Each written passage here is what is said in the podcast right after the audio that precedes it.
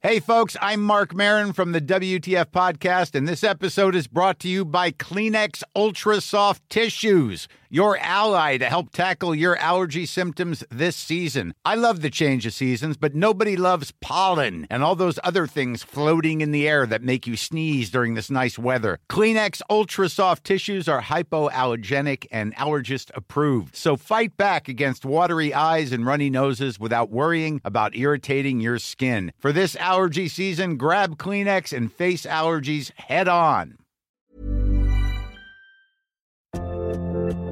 Langosta Literaria. Bienvenidos a un nuevo podcast de La Langosta Literaria, un espacio para la literatura. El día de hoy tenemos un programa especial porque cumplimos un año. Eh, están en cabina aquí Fer Belmont y Álvaro Ortiz, que son cómplices del podcast de La Langosta desde hace un montón de tiempo. ¿Cómo están? Hola. Hola, Jackie. Bien, ¿y tú? Bien, felices porque cumplimos un año. ¡Eh! ¡Yay! Fiesta virtual. Nadie lo creía. Nadie lo creía, yo sí lo creía, qué poca Álvaro confianza. siempre creyó en este proyecto. Soy el único optimista. Aunque hace tres minutos no pueda conectar, pero él siempre creyó en este proyecto. Aunque siempre nos batea para grabar, No, no las bateo. pero hoy no. No, y eso que hoy se cambió como tres veces, porque hay muchos invitados. El día de hoy exactamente tenemos muchos invitados. Tenemos un festival de invitados que nos van a venir a recomendar distintos libros para estos momentos y para festejar el primer año del podcast. Ya están aquí en esta cabina virtual los dos padrinos de la langosta literaria, Eduardo Flores, coordinador del equipo de redacción en Penguin Random House, y Ana Guerrero, editora de eh, Bolsillo, entre otros sellos editoriales también de Penguin. ¿Cómo están, Lalo, Ana? Hola Jackie, ¿cómo están? Hola. Ana. Suena, suena bonito eso de padrinos. Sí. Sí, estuvieron ustedes el primer episodio de la langosta literaria del podcast, donde platicaron de el futuro de los libros. ¿Sabes que nos hace falta Joaquín entonces? Sí, al ratito entra el otro padrino. Pieza angular, ¿no? También, porque Claro. yo también, antes, antes otra cosa, yo, yo quiero felicitar a la langosta porque es algo muy bonito que ya se cumple un año de este proyecto. Ha sido muy interesante escuchar los podcasts de todos. Y pues en especial quiero felicitar a, a Jackie, eh, a Álvaro y, y también a Joaquín, que creo que son de las piedras angulares de este proyecto, que lo han cuidado muchísimo y que han trabajado un montón para que esté como esté ahora. Entonces, felicidades. También a, a Fernanda Belmont, a, a Carla Bañuelos, que también han organizado algunos de los otros podcasts, este, Ah, también, también. y a los otros brand managers. Entonces, creo que es un trabajo colaborativo.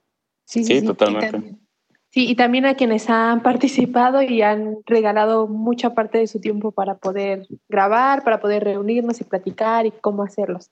Lo que también queremos, obviamente, es que nos platiquen alguna recomendación de un libro que sea su favorito durante este año o que estén apreciando bastante en este año muy peculiar que hemos tenido.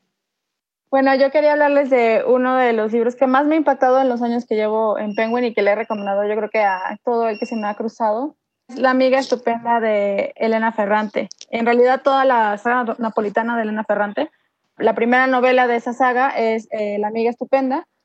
Lo que retrata es la amistad de dos mujeres en Italia de mitad del siglo XX y cómo se va transformando también como en distintas épocas de su vida, ¿no? Es una amistad pues bastante peculiar porque hay toda esta idea acerca de que las mujeres no pueden ser amigas de otras mujeres, ¿no? Lo que nos muestra Elena Ferrante o lo que retrata es como esta amistad pues sumamente pasional incluso, ¿no? Entre estas dos mujeres muy inteligentes además, porque otra de las cosas como de, las, de los puntos angulares de la, de la saga es como el tema de la educación de las mujeres, que es una de las cosas que a mí más me, me impactó. Las dos protagonistas son Lila y, o, Lenú. Se hacen amigas un poco compitiendo desde que son niñas, este, se retan una a la otra y ese, ese continuo desafío entre ellas crece con los años a otras cosas, ¿no? Ya no solamente a los juegos, también es en la escuela, en la vida sentimental, la maternidad, el matrimonio y la vejez. Lila eh, es una chica que es como muy brillante, excepcional, con una inteligencia muy aguda, pero no tiene la oportunidad de ir a la escuela, ¿no? Es, es, se enfrenta como al hecho de que sus papás no creen que las mujeres necesiten educación. ella tiene como que abrirse paso en la vida con las armas que tiene, ¿no? Que básicamente pues es las herramientas que las mujeres tienen, ¿no? Que es, su propio cuerpo, este, su uso de la inteligencia emocional para como la convivencia con otros personajes y bueno, también está por la otra parte Lenú, que también es una chica muy lista, pero que todo el tiempo vive acomplejada por la chispa de, de Lila, ¿no? Es una chica como muy dedicada a la escuela, crece hasta convertirse en académica después en, escritora y su camino es el de sentir que ella vale por sí misma, ¿no? La vemos en, las distintas fases de su vida, descubrir entre otras cosas el, pues la vida académica, el feminismo y también como cuál es el cuestionamiento de su relación con otros hombres, ¿no? Con los que está en su familia, con los hombres con los que comparte su vida sentimental. Yo me bajé los ebooks y me los leí todos en un fin de semana.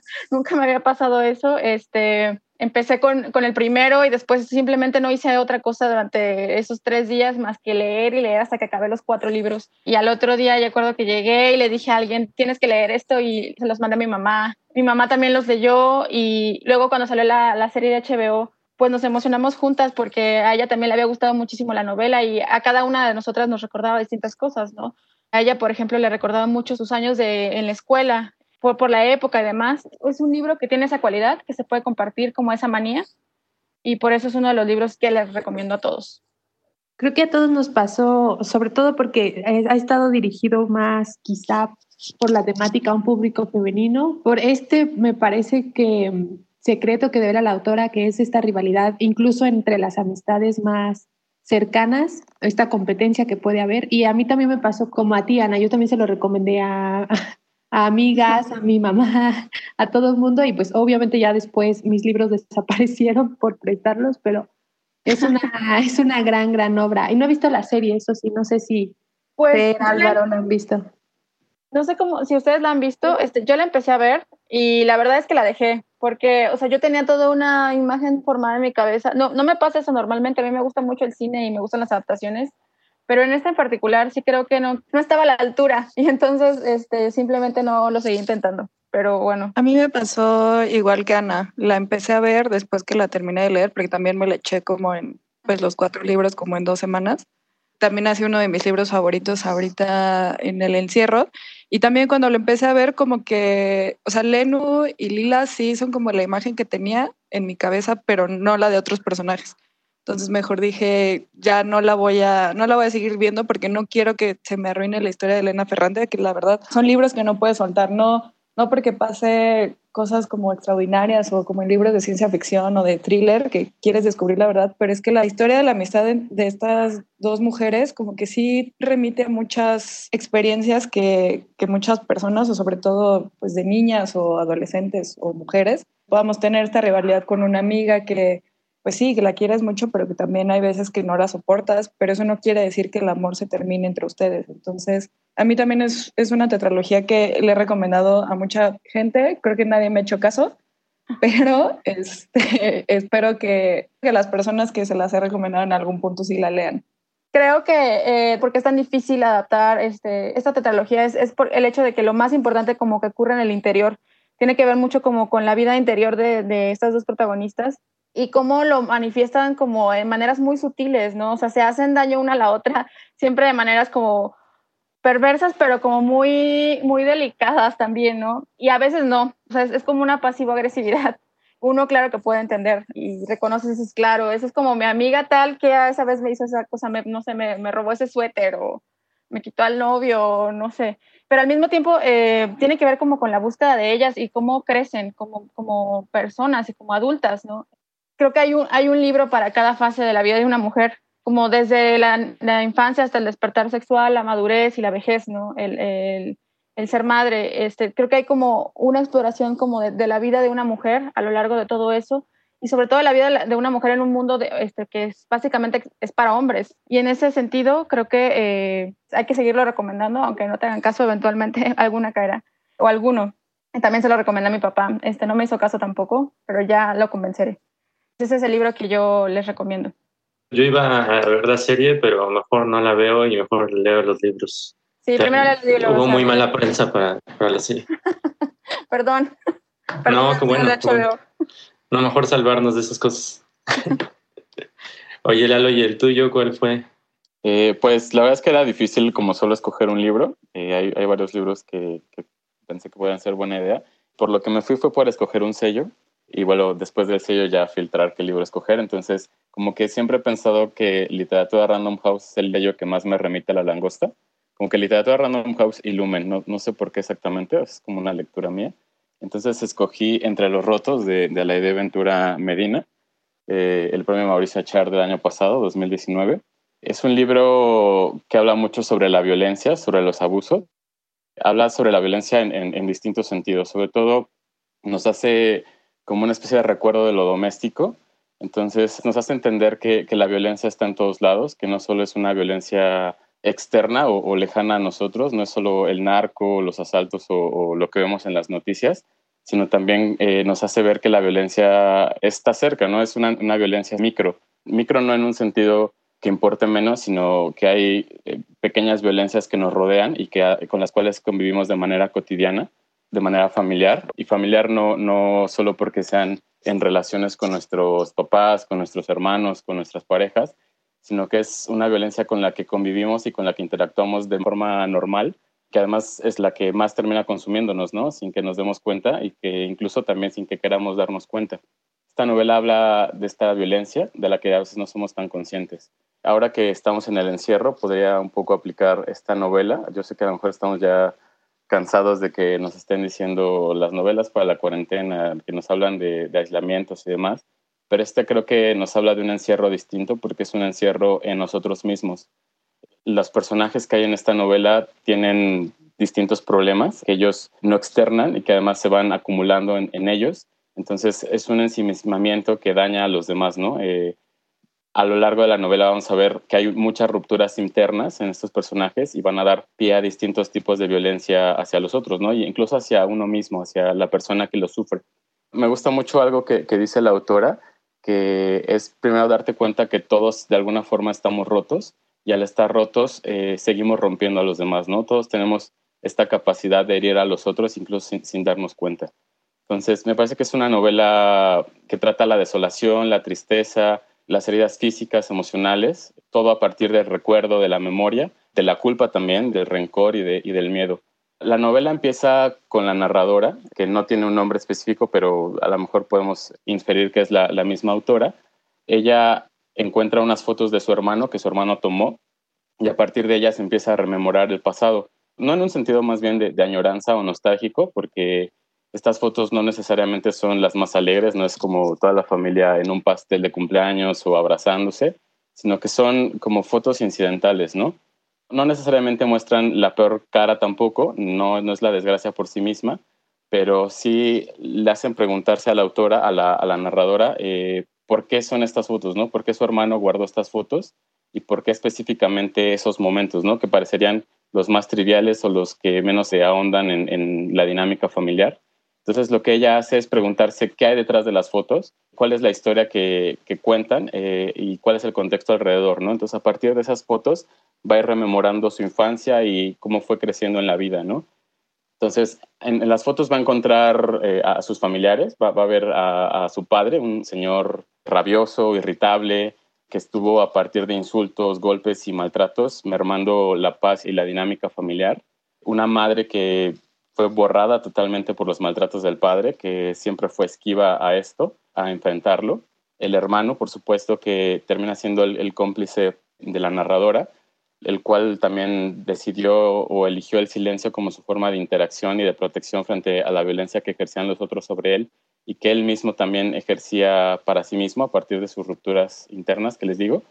Eh, también encuentras a, dos abuelos que pueden ser la parte más luminosa de esta familia porque ellos están volcados en brindar cariño incondicional, eh, consuelo frente a toda la la violencia que existe alrededor, pero también de alguna manera son cómplices porque nunca la enfrentan, ¿no? Es como aceptar que existe y callarla, ¿no? Entonces eso es como, como lo complicado de esta novela.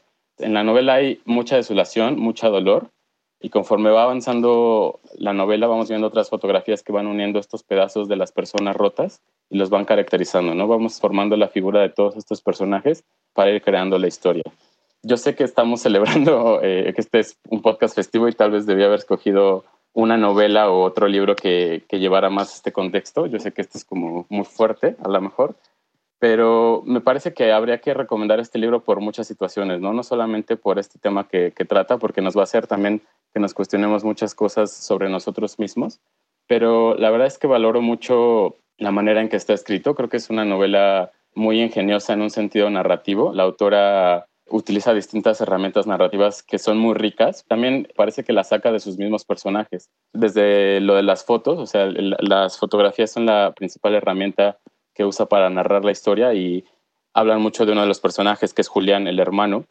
Otra herramienta que me parece muy interesante es que la autora usa definiciones a lo largo de la, de la narración. Digamos, está contando un pasaje, sale algún concepto, alguna palabra importante y ella la define es chistoso porque ella dice en algún momento, este, es, este juego de las definiciones fue una idea de mi papá, ¿no?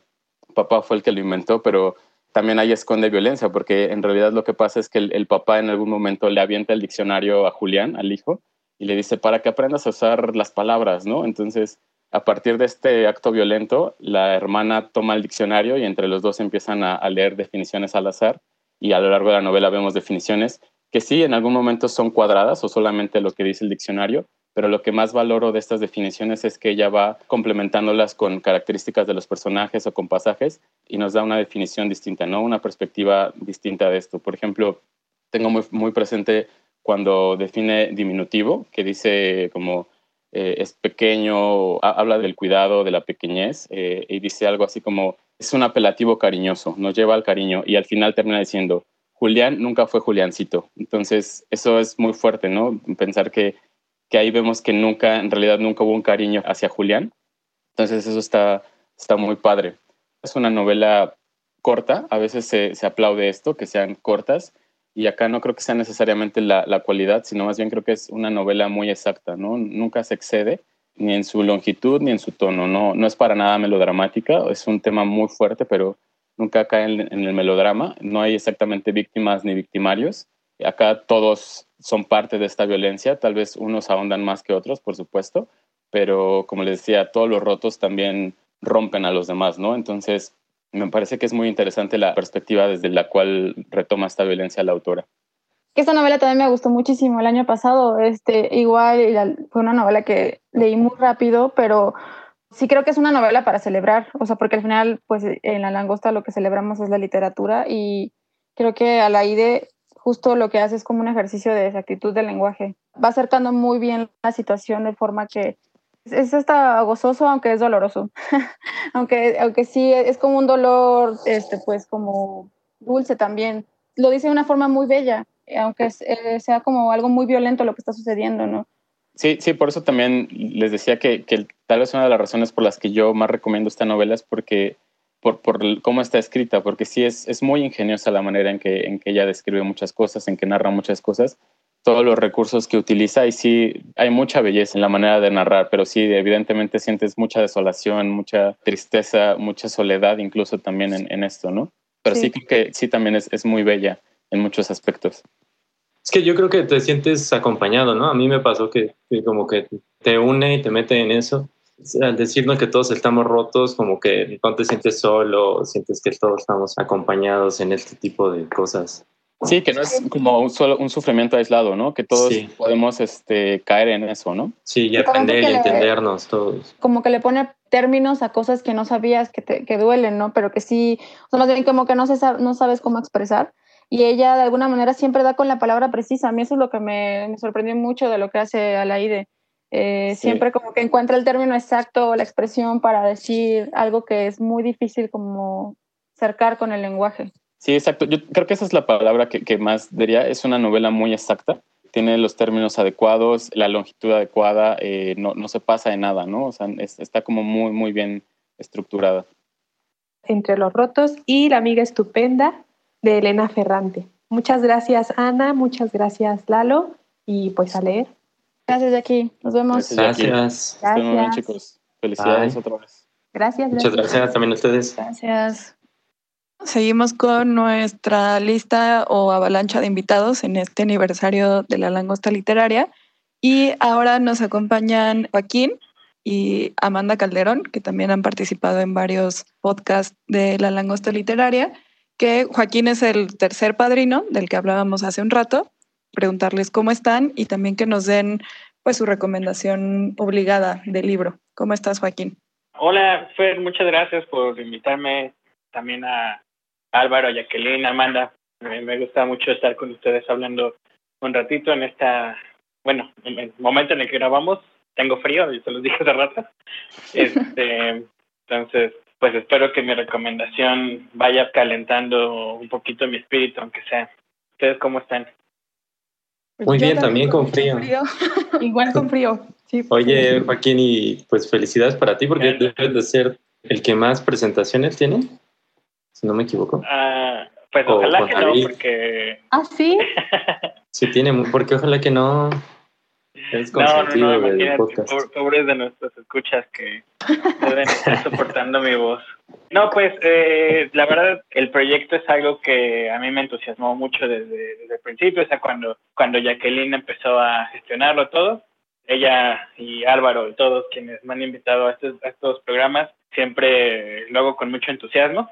No sé si eso se traduce realmente en número de gente que nos escucha, pero yo estoy muy entusiasmado siempre. Muchas felicidades también a ustedes. Muchas gracias. Y sí, la verdad es que sí se ha transmitido porque han crecido bastante el número de escuchas, sobre todo comparándolo con cuando empezamos. Entonces también muchas gracias a todos los que nos regalan tiempo para escuchar. ¿Y cuál es tu recomendación, Joaquín? En realidad tuve problemas técnicos ayer, entonces no sabía que existía una lista en la que íbamos a hablar todos. Yo quería recomendar Entre los Rotos, pero ya, ya hablaron mucho de la novela.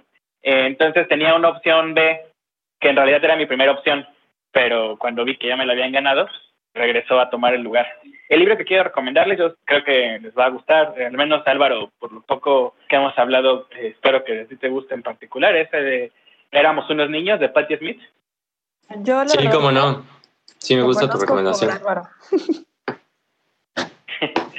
sí, es este, es un libro que no es una novela, es más bien una eh, reconstrucción narrativa, una especie de memoria de, esta cantante música Patti Smith.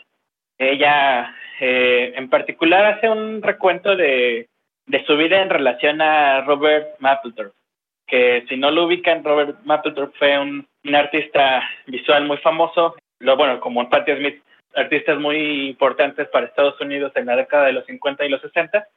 Ellos se conocieron siendo muy jóvenes, tuvieron una relación que ahí no sé, casi era de noviazgo, no era de noviazgo, pues, eran amigos. Lo muy relevante de este libro creo es que es una invitación a, cualquier persona con este ímpetu creativo de querer decir más, de querer hacer algo, de sentirse como en su adolescencia o en su juventud y con este espíritu de querer hacer algo, ¿no? Con, con lo que uno tiene, con las capacidades creativas que uno tiene. Entonces, Patti Smith y Robert Mapplethorpe empiezan a buscar esta búsqueda creativa juntos y de alguna manera esto los lleva a conocer a, a muchos de los artistas más relevantes en Estados Unidos y en el mundo a lo largo de su vida, que, bueno, pues sí termina de una manera muy trágica para Robert Mapplethorpe, pero yo creo que es un libro que a mí me, me gustó mucho cuando lo leí. De hecho, es el libro que más he regalado por alguna razón. O sea, lo, una vez estaba en una fiesta y llegó un compañero, era una fiesta mía, que es muy raro porque yo casi no hago fiestas, pero eh, estaba en una fiesta mía y un amigo llevó a otro amigo y él estaba viendo mi librero y vio el libro eh, y me dijo que le gustaba mucho y que no lo había leído. Y yo le dije, ah, llévatelo, sí, adelante. En otra ocasión a una compañera de, mi anterior trabajo también se lo regalé porque le gustaba mucho Patti Smith y yo creo que esta recomendación es un poco, pues un regalo también para mí de dárselo a los lectores porque creo que vale mucho la pena. Insisto, no cualquier persona que tenga ganas de sentirse motivado a escribir o a llorar, estaría bueno que lo leyera. Oye, pues comparando con Entre los Rotos, que pretendía ser tu otra recomendación, como que Robert y, y Patty se unen por eso, ¿no? Porque se complementan muy bien entre sus personas y de dónde vienen y se conocen cuando a ella la viene persiguiendo a alguien y abraza a Robert para que la ayude, ¿no? Sí. Es, bonita la relación. Es una relación eh, que hacia el final de sus vidas este, se hace como más extraña, principalmente por las inquietudes creativas de cada uno, pero es muy encantadora, como cómo se conocen. Igual hay un, fragmento, no sé si lo recuerdas, Álvaro, cuando están en Central Park y están jugando. Están corriendo, están haciendo como arte y entonces la gente como que los critica, los ve y dicen así como, ¿qué es lo que están haciendo esas personas de ahí? Y hay un niño que sí le pregunta eso a su papá y el papá le dice como, ah, déjalos, están jugando, ¿no? Este, solo son unos niños. Pero ese solo son unos niños, que es el, eh, más bien de donde sale el título del libro, es como una alegoría, metáfora a que son artistas, ¿no? Que, que el arte es juego. Y eso es algo que conmueve porque en principio es una relación muy buena, de mucha comunicación y muy estrecha y poco a poco se van rompiendo, como dices Álvaro, ¿no? Entonces eh, sí se va quebrando por salud, por sus otras relaciones, entonces, pues sí está fuerte. Y es bonito porque estuvieron juntos el tiempo que tenían que estar juntos, ¿no? Como que aprendieron juntos lo que tenían que aprender, crecieron y después cada quien empezó a tomar su rumbo. Por cierto, están de bolsillo. Pues muchas gracias, Joaquín. No, gracias a ti, gracias por invitarme. También nos acompaña Amanda Calderón, que también ha participado en algunos podcasts. ¿Cómo estás, Amanda? Eh, nos cuentes un poco en qué programas has participado y cuál es tu recomendación que nos traes para los lectores. Claro que sí. Hola, Fer. Hola. Eh, pues para la langosta realmente me parece que solo he participado en uno, en el de lecturas de la cuarentena. Yo, pero el de Gaiman que hicimos no fue para la langosta. Claro que fue para la langosta, tienes ah, toda la razón. Gran episodio, muy divertido. Sí, fue, fue uno de los mejores que he hecho, me parece. Me pueden preguntar a Álvaro, se rió mucho de nosotras. Podemos buscar. Sí, yo soy muy feliz de ese combo. Pero sí, básicamente ha sido el de Nick Gaiman y el de Lecturas de la Cuarentena. La mayoría de los episodios en los que he participado se enfocan más en, en Me Gusta Leer, en el podcast de Me Gusta Leer. Pero me emociona mucho estar en este en este episodio de aniversario. Además, felicidades a todos los chicos de la langosta por este primer aniversario. Y en cuanto a la recomendación, me metí de, infiltrada para escuchar a mis compañeros y sus recomendaciones anteriores. la mía es un libro que está publicado bajo el sello de Nova, así que pues es un libro de ciencia ficción. Tal vez está un poco fuera de lo que han recomendado hasta el momento, me parece, pero a mí me encanta la ciencia ficción, así que les quiero recomendar este libro. tal vez lo, lo, conocen, lo han escuchado porque fue un libro que tuvo muchísimo impacto cuando salió publicado, que es el libro de El problema de los tres cuerpos, de un autor que además es chino, que se llama Xixin Liu. Le voy a decir Liu de ahora en adelante para no meterme en problemas. Novelón, eh, novelón. Novelón, novelón. La verdad es que yo lo leí porque lo encontré por pura casualidad después de haber leído El Marciano, que tiene un poquito tal vez de colección, porque El problema de los tres cuerpos, pues es una novela de ciencia ficción dura, ¿no? Eh, lo que caracteriza las novelas de ciencia ficción dura es que tienen muchísimo rigor científico en la manera en la que están explicados los acontecimientos y además se preocupa porque tenga muchísima lógica interna. Y está un poquito conectado con El Marciano, que es un libro que también está en Nova, me parece, y también en, en Bolsillo es que tiene explicaciones técnicas de qué es lo que está pasando con la trama, ¿no? Gran parte de la premisa de esta novela es justamente el problema de los tres cuerpos, que tal vez va a ser un poquito de spoiler, pero pues el problema de los tres cuerpos es un problema de la física en el que se te dan la posición inicial y la velocidad de tres cuerpos distintos y lo que tienes que hacer es predecir un poco cuáles van a ser los movimientos posteriores. Pero ahora les cuento un poquito más de esto, ¿no? Lo que a mí me gustó mucho de esta, de esta novelota, como bien dice Jackie, es que pues sí es ciencia ficción dura, toca el tema del contacto alienígena, que es un tema que a mí personalmente me interesa un montón, porque como bien comenta el propio autor en el comentario a la edición estadounidense, es que el contacto alienígena es una de las incertidumbres más grandes que podemos tener como, humanidad, porque sí que puede haber otros cambios fuertes y que hay cambios fuertes como el cambio climático o desastres ecológicos, pero estos acontecimientos tienen cierta progresión, se, han, estado construyendo poco a poco a lo largo del tiempo y sí van a ser terribles cuando sucedan, pero el contacto alienígena es algo que sucederá de un día para otro, no puede suceder mañana, puede suceder hoy en la tarde. Y esta incertidumbre ante la aparición de un otro o incluso la mera conciencia de que existe un otro es algo que puede impactar a nuestra civilización de una manera que no tenemos ni idea de cómo va a suceder. ¿no?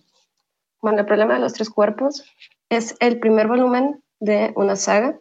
me parece que se llama, o sea, se le conoce en español como el nombre del primer título, que es El problema de los tres cuerpos, pero originalmente tiene una traducción más o menos como rememorando el pasado de la Tierra, sería más o menos la traducción. El segundo título es El bosque oscuro y el tercero es El fin de la muerte. Y pues esta novela ganó el premio Hugo y fue nominada para Logos y el Nebula. O sea, fue tan fuerte el impacto de este libro que fue la primera novela no escrita originalmente en inglés que fue galardonada con este premio. Ha tenido recomendaciones por George R. Martin y eh, Zuckerberg, que fue también muy recomendado por Barack Obama, porque es que de verdad es un novelón, ya que ella también o sea, puede confirmar esto. Les voy a contar un poquito de la trama solamente para que sepamos un poco de qué va y a ver si les interesa leerla. Como les comentaba, pues este libro está, está ambientado en un tal vez contexto que no nos es tan familiar, que es la cultura china. Específicamente está con el trasfondo de la Revolución Cultural China, que es una especie de iniciativa gubernamental para tener fuertes avances tecnológicos, ¿no? Y sobre este telón es que se desarrolla toda la trama. El marco principal de esta novela es un misterio. Hay dos personajes que se llaman Miao Wang y Yang Shi, que son llamados para investigar la muerte de varios científicos. Muerte misteriosa, aparente suicidio, no saben realmente qué es lo que está pasando. Y en medio de la investigación descubren que hay un canal de comunicación global de varios países que se están preparando para una guerra. No saben exactamente quién es el enemigo, creo que ya les spoileré un poco, pero se ha hecho contacto alienígena causada un poco por la, una institución que se encarga de enviar ondas al espacio justamente provocada o más bien consecuencia de la Revolución China y se han hecho un contacto alienígena, así que se prevé una invasión. En el marco de esta investigación, eh, Miao, uno de los investigadores, descubre un juego. Es un juego complicadísimo porque además eh, la única manera de ganarlo es tener conocimientos muy profundos sobre la ciencia y la física. Es el problema justamente de los tres cuerpos que les comentaba anteriormente.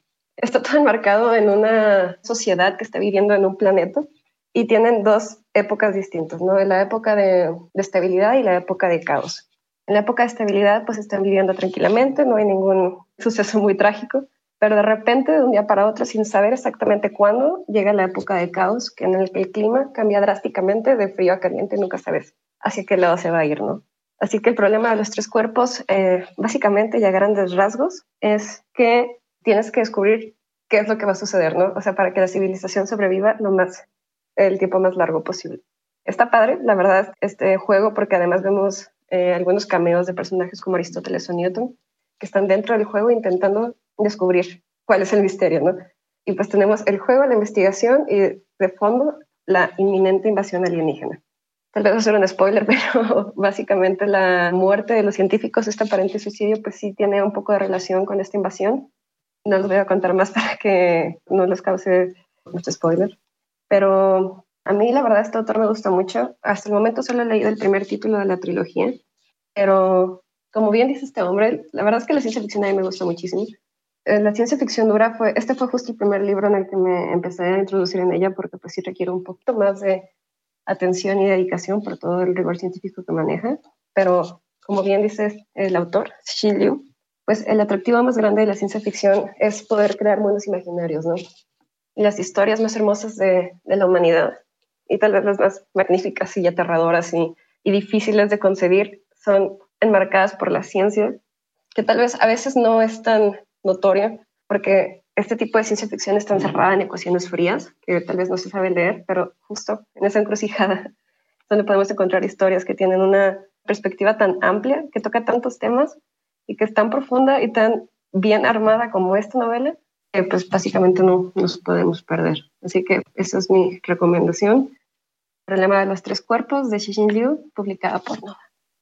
Y lo que también tiene esta gran novela, creo que reflexiona muchísimo sobre quiénes somos, qué hacemos y por qué estamos donde estamos, o nos invita a reflexionar sobre eso. Y a, y a mí me acuerdo una de las reflexiones que me pasó durante toda la saga es que te invita a pensar en dos posibles realidades y las dos son terribles o podrían ser terribles. Y la primera es aceptar que no estamos solos o aceptar que estamos solos. Y me parece que esa segunda opción de pensar que no hay nadie más en el universo también podría ser una consecuencia para la humanidad en general, ¿no? Eh, a mí es una novela que me gusta muchísimo, muchísimo y sí, por favor, lee la, la segunda y la tercera parte porque todavía son mucho mejores que el primer libro. No, claro que la voy a leer porque me pareció también, justo como estás diciendo, Jackie, muy interesante esta, esta pregunta. O sea, primero, cómo el personaje principal de alguna manera es, representa la humanidad entera y cómo reaccionaría ante una invasión y o contacto alienígena. Pero también nos pone otras preguntas que yo no me había planteado hasta ese momento, como queremos tener contacto con otras civilizaciones y en caso de que lo tengamos y podamos tener alguna especie de injerencia, podríamos o quisiéramos eliminar a toda la humanidad como consecuencia de este contacto alienígena si pudiéramos. Así que, pues, interesantísimo. Sí me voy a aventar los próximos dos títulos y aquí te lo prometo y hablamos al respecto después. Oigan, y va a salir película, ¿no? Preparándome para este podcast estuve investigando y aparentemente está, está en pausa. Así que ya veremos. Está súper bien. Yo creo que el gran plot twist que les hace falta a 2020 es que los aliens nos, nos den la vacuna del coronavirus. Es algo que, que es en serio. Sí, no. pero es en serio. Perdón, Joaquín. Sí, la verdad es que es lo único que nos falta. Y a estas alturas tampoco lo veo tampoco probable. Pues muchísimas gracias, Amanda, Joaquín, por estas recomendaciones. Nos las llevamos también de tarea para leer en estos momentos. Y acaban de entrar en cabina Romeo Tello y Juan Carlos. ¿Cómo están, Romeo, Juan Carlos? Hola, ¿qué tal? ¿Cómo están todos? Muchas gracias por invitarnos, por recibirnos. Muchas felicidades a todos los compañeros de la Langosta, los he estado escuchando. Y felicidades Langosta Literaria Podcast por su primer aniversario. ¿Qué tal? ¿Cómo están todos? Es un placer estar aquí con ustedes. Ha sido un placer estar colaborando este año, estar escuchándolos hoy y pensar qué presentar para esta fiesta. Va un abrazo grande, grande a todos los que lo hacen posible y sobre todo a la gente que nos escucha, que permite que continúe la magia, la magia del libro, de la inteligencia, de los mundos posibles. Muchas gracias a ustedes. Han estado ya en un par de capítulos de este podcast y cuéntenos un poquito cuáles son esos episodios, sobre todo los episodios que más les ha gustado participar y qué les gustaría recomendar también a los escuchas. Yo he estado eh, en uno que hice con Ariel sobre Borges, ese me gustó por obvias razones. También hice uno que me gustó mucho, participé en uno con Miguel Ángel Moncada y Ángel Olmedo sobre el oficio del editor. Ah, hice uno también contigo, Jackie, y con Eduardo sobre, no, y, con Joaquín sobre el Nobel de Literatura, y quizás alguno más que ahora se me escapa. Ah, uno con Marta Peirano, con Diego Salazar sobre los peligros de Internet, y también el podcast especial que hicimos sobre mm, Ramón Córdoba. Fueron un montón entonces, Romeo. Los otros que fueron los libros de la década. Ah, sí, los libros de la década también. De los más escuchados. Perdonen por brillar. ¿Y tú, Juan Carlos? Yo he participado realmente muy pocos, fíjense, me muero un poco de envidia cuando escucho al buen Romeo. Si no me recuerdo, yo he participado en dos únicamente. Uno acerca de migración eh, y otro con David Velázquez acerca de divulgación científica. Ese estuvo buenazo. Sí, también el de divulgación científica es uno de los más escuchados dentro de la langosta. Sí, y, el de desinformación, ¿no? De la digital. Ah, sí, el de desinformación también. Ah, claro, es cierto, es cierto, con Enrique Calderón, sí. Sí. Es verdad, es verdad, son tres, qué, qué, qué gusto. Sí, ese también estuvo muy Ahí está, Juan Carlos. Acaparando. en época eh, post pandemia, entonces como que el cerebro se me formatea y no me funciona respecto a estos últimos cuatro meses. ¿Y qué nos van a recomendar en esta ocasión? Yo quiero recomendarles una novela que publicamos en 2018 en Caballo de Troya, eh, en ese sello eh, tan especial que lamentablemente en estos momentos se encuentra en pausa, una novela de Sandra Holguín llamada La ciudad antes llamada Distrito. Antes de platicarles propiamente de la novela, quisiera contar la anécdota eh, en torno a su publicación. La verdad, más bien me estoy balconeando yo, pero es algo que ya he contado en otras ocasiones y que Sandra además conoce cuál fue mi primera reacción o mi primera impresión cuando me presentó la novela.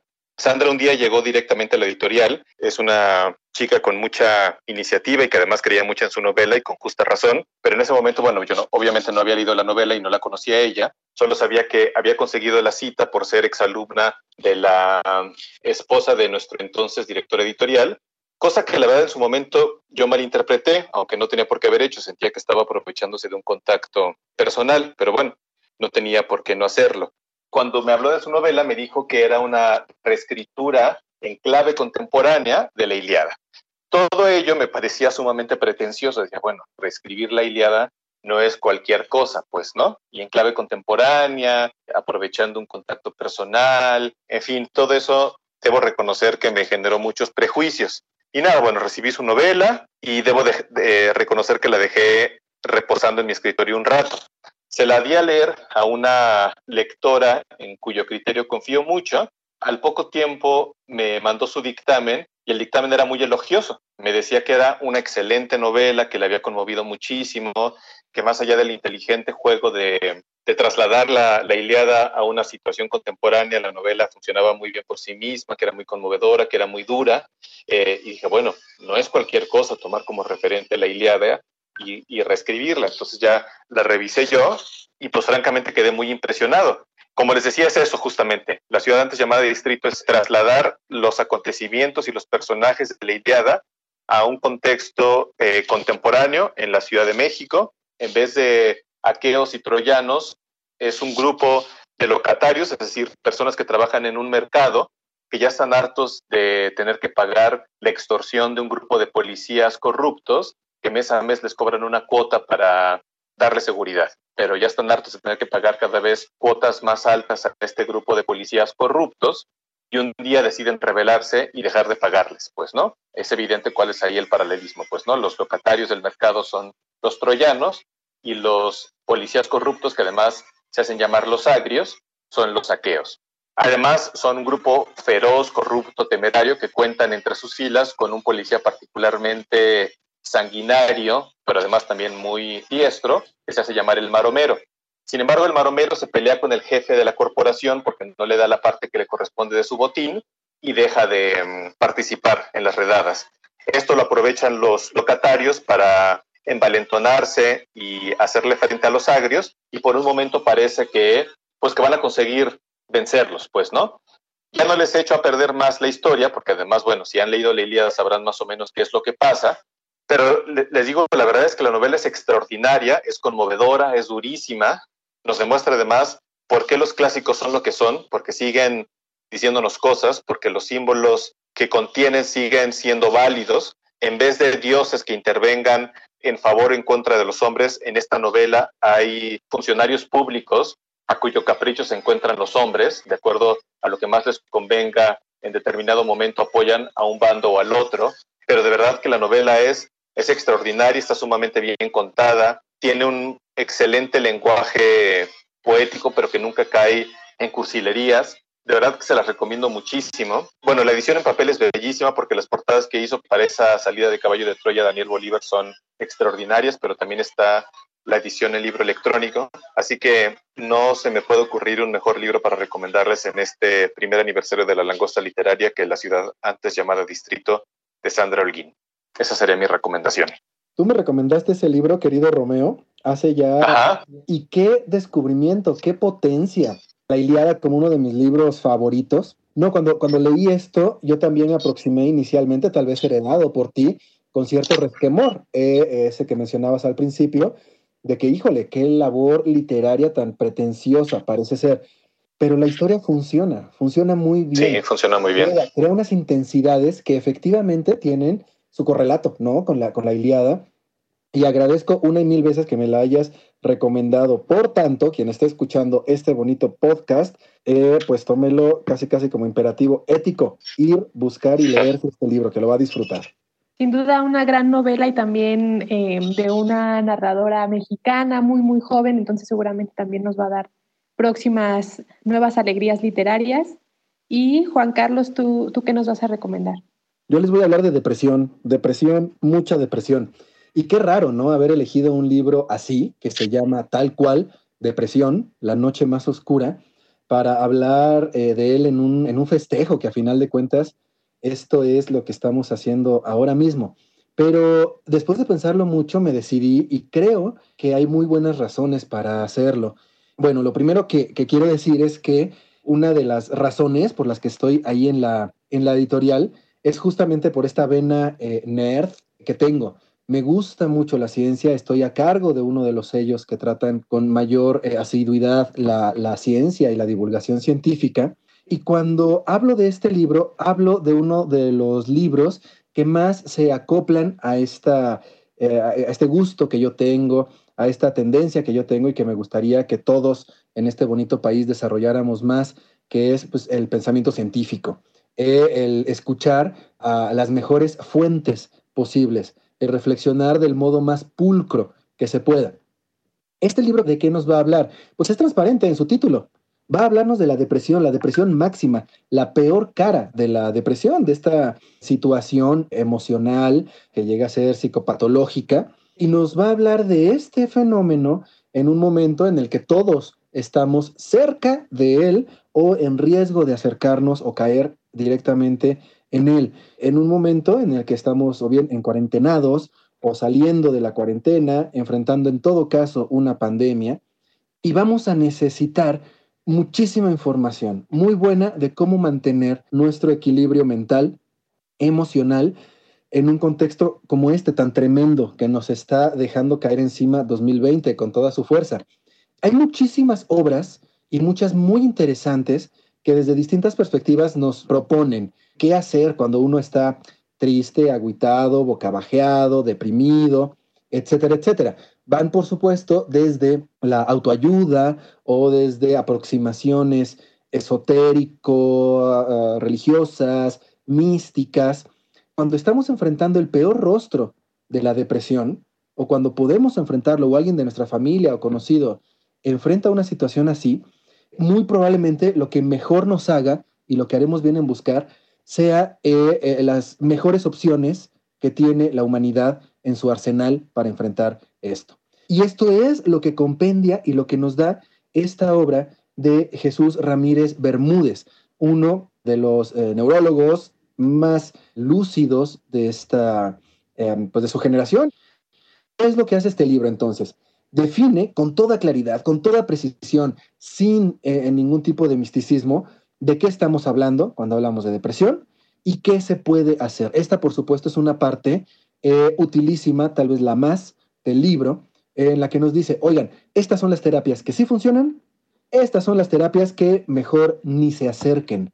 Entonces nos vamos a llevar muchas sorpresas. Si hemos crecido en un ambiente misticoide, en un ambiente no tan cercano a la ciencia, nos vamos a llevar un montón de sorpresas y también muchas agradables, eh, no solo que rompan lo que pensábamos alrededor de este tema, sino muchas que nos invitan y que nos abren ventanas y que nos abren puertas para salir de una situación así. Muchas son muy simples, las cosas que se pueden hacer, crear redes, por ejemplo, eh, eh, una buena alimentación, procurar, aunque no siempre se logre, pues es uno de los problemas de la depresión, mantener un esquema de sueño saludable, tal.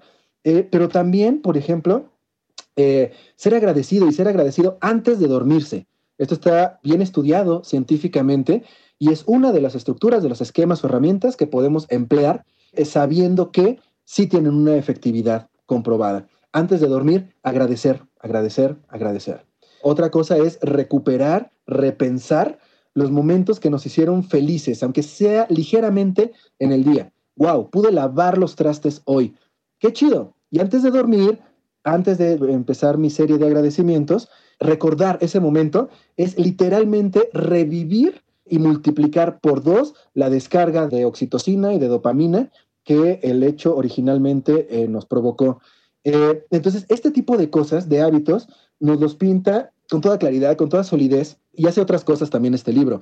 Desmitifica, por ejemplo, los medicamentos que despiertan pues tanto temor, tantas dudas. Me volveré adicto, de verdad funcionan, se combate con esta idea de, de verdad existe la enfermedad mental, es una idea muy recurrente en muchos círculos. Y este libro que venga a, a, decirnos, hey, de verdad, hay cosas, vías farmacológicas o conductuales o terapéuticas de otro modo que pueden ayudar a salir de un momento así, creo que, es un, una oasis eh, de determinados momentos de este año que ha sido tan, tan, tan bravo. ¿Y por qué entonces lo recomiendo en medio de una celebración? Justo para eso, para que la celebración a largo plazo de nuestras vidas pueda continuar y podamos seguir viendo y gozando de las cosas que son gozables en nuestra existencia. Muchas gracias, Juan Carlos. Sí, precisamente hace poco revisábamos las búsquedas de algunos temas que la gente está realizando en sitios como Google, eh, entre otros, en donde buscaban algunas eh, tendencias o temáticas relacionadas con el insomnio y lo que veíamos era un pico enorme justo en este tiempo de la pandemia. Es un tema que al parecer se ha agravado o que se ha intensificado en el sentido de que la gente está buscando más información desde qué es, cómo se combate, qué hay que hacer, etcétera. Y esta es una, una buena opción para acercarse al tema. Sí, efectivamente. Eh, no hay todavía muchos estudios eh, o mediciones respecto del empeoramiento, sobre todo en México, de las condiciones de salud mental de las personas que hemos estado sometidas a la cuarentena y a la reducción muchas veces de recursos y reducción de mundo pero sí hay mucha evidencia respecto de las consecuencias que un fenómeno así podría tener. El maltrato que están sufriendo eh, muchísimas mujeres, muchísimos niños encerrados a la fuerza con sus agresores es incontrovertible. Ahí están las, las cifras y otro tipo de, violencias y de manifestaciones sí se están viendo. Entonces, por favor, si sienten que hay algo que les está generando demasiada ansiedad, demasiado estrés, eh, depresión, que no funcionan como les gusta funcionar, acérquense a este libro, procúrense, procuren su salud mental, que es igual de importante que la física, no hay una sin la otra la mayoría de las veces, y ese es otro de los aciertos de esta obra que considera no solo el fenómeno eh, eh, patológico o parapatológico, en sí mismo, sino que él lo relaciona con el mundo exterior. Sabe muy bien cómo explicar, y lo hace, cómo se relaciona la pobreza, por ejemplo, con el aumento de la ansiedad y la depresión, o cómo el maltrato a los niños también detona estos problemas. Eh, entonces, por favor, léanlo, sí trae mucha luz y trae mucha esperanza. Muchas gracias, Juan Carlos. Y Romeo, Juan Carlos, antes de que de que dejen esta cabina virtual. ¿Podrían comentarnos algún momento favorito durante el podcast o un episodio que quieran recomendar? Bueno, ciertamente el episodio que, que hicimos con Marta Pirano y con Diego Salazar fue un episodio especial. Digo especial, evidentemente no porque yo haya participado ni mucho menos, sino porque aprovechamos la visita de Marta, que estaba de viaje por el país. Normalmente, como saben, no hacemos podcast con autores, pero bueno, aprovechamos su, su presencia y la verdad es que fue un podcast muy especial. Yo se los recomiendo mucho. Una conversación muy interesante y muy agradable sobre los peligros de Internet, sobre todo porque no fue una conversación maniquea. Los dos son grandes especialistas en el tema y de ninguna manera son, ¿cómo decirlo? No tienen una visión negra al respecto, no son reaccionarios, no son de estas personas que dicen, claro, este, quemen el Internet, cerremos nuestras redes sociales, mucho menos. Más bien nos advierten de los peligros que hay y del manejo cuidadoso que tenemos que tener con las redes sociales y con ciertas herramientas. Ese es uno de mis episodios favoritos. El de Borges me gustó, bueno, pues porque soy un acólito y un fanboy, aunque siento que tanto Ariel como yo fuimos un poco desordenados justamente porque nos ganó el amor más que otra cosa, pero también, pero también fue un podcast especial para mí. Para el, el episodio de Borges tenían un guion de 20 páginas. Sí, sí, sí lo teníamos. Yo en algún momento yo en algún momento me, logré desafanarme de él, pero Ariel se amarró a él como Odiseo se al ancla pasando por el mar y impidiendo que las sirenas lo, lo distrajeran. Sí. ¿Y tú, Juan Carlos? Bueno, hubo un momento padre que disfruté mucho con David Velázquez cuando estábamos hablando de, de divulgación eh, científica y tal, eh, en el que él, si no mal recuerdo, comenzó a mencionar algunas de las teorías científicas plenamente eh, eh, válidas, ¿no? Este, buenas teorías científicas, pero que sonaban a, locura. Entonces es muy divertido porque ahí te muestra un poco el lado mágico de la ciencia. Decía, si no mal recuerdo, Richard Feynman, que eh, la ciencia de avanzada es de todo punto indistinguible de la magia. Y pues, hombre, claramente algo hay de, de eso. Empezar a hablar de multiversos, empezar a hablar de un universo eh, hologramático, por ejemplo, de la inversión de la flecha del tiempo, es decir, que sí se pueda el tiempo como un todo correr hacia atrás, pues estaba, estaba padrísimo, ¿no? Y te recupera esa sensación que todo niño tiene, que es la de la sorpresa pura y la de ponerte a jugar en una eh, caja de arena a ver qué sale, a ver qué se te ocurre, liberarte completamente de prejuicios. Entonces fue muy, muy divertido eso, fue recuperar esta cosa que en ciencia no se ve de pronto mucho, eh, la libertad de volar, ¿no? Sin duda, sin duda. Y además muy, muy divertido y la forma en la que contaban todas estas teorías científicas muy, eh, muy entendibles, muy asequibles. Pues eso, disfruté mucho y he disfrutado mucho el podcast, la existencia misma de la langosta literaria y que les auguro y nos auguro eh, pues todavía una andadura magnífica, cada vez más fuerte eh, y más generosa. Muchísimas gracias Juan Carlos, muchas gracias Romeo y bueno, pues nos llevamos también estas lecturas. Muchas gracias. Gracias. Bye. A Amanda no le preguntamos su episodio o momento favorito. No sé si lo quieras platicar, Amanda. Muy probablemente sería todo el episodio de Neil Gaiman. Es que no tienen ni idea de cómo me divertí haciendo ese episodio. Así que sí, exclusivamente eso. Y ahí todos los saludos que mandaba Fer Belmont a su mamá. Bueno, la mamá de Fer ya es personaje de los podcasts. No le mandé sal, no, sí le mandé saludos, creo, no me acuerdo. Pero no sé por qué siempre sale mi mamá en los podcasts. Creo que Sí, tengo que trabajarlo. en Solo la utilizo, no le mando saludos. ¿Se ha escuchado? Información. Bueno, ¿te ha No. escuchado? No, creo que no. Creo que ese no lo ha escuchado. Pues debería, porque es protagonista indiscutible de ese episodio. Pero también en el de libros y películas también mencioné a mi mamá, creo. Sí, también. ¿Verdad? Perdón, es que la extraño. Ah, pero en el de Neil Gaiman ni siquiera estábamos en pandemia. Bueno, pero ya no vivía con ella, pues la extraño. Ah. Discúlpame, ¿no, Álvaro? Por tener sentimientos. Estamos muy sensibles esta cuarentena. Perdón. Es que es porque es temporada de cáncer. Búscanos en nuestras redes sociales, Twitter, arroba langosta-lit, Instagram y Facebook, Langosta Literaria, y en YouTube, Me Gusta Leer México.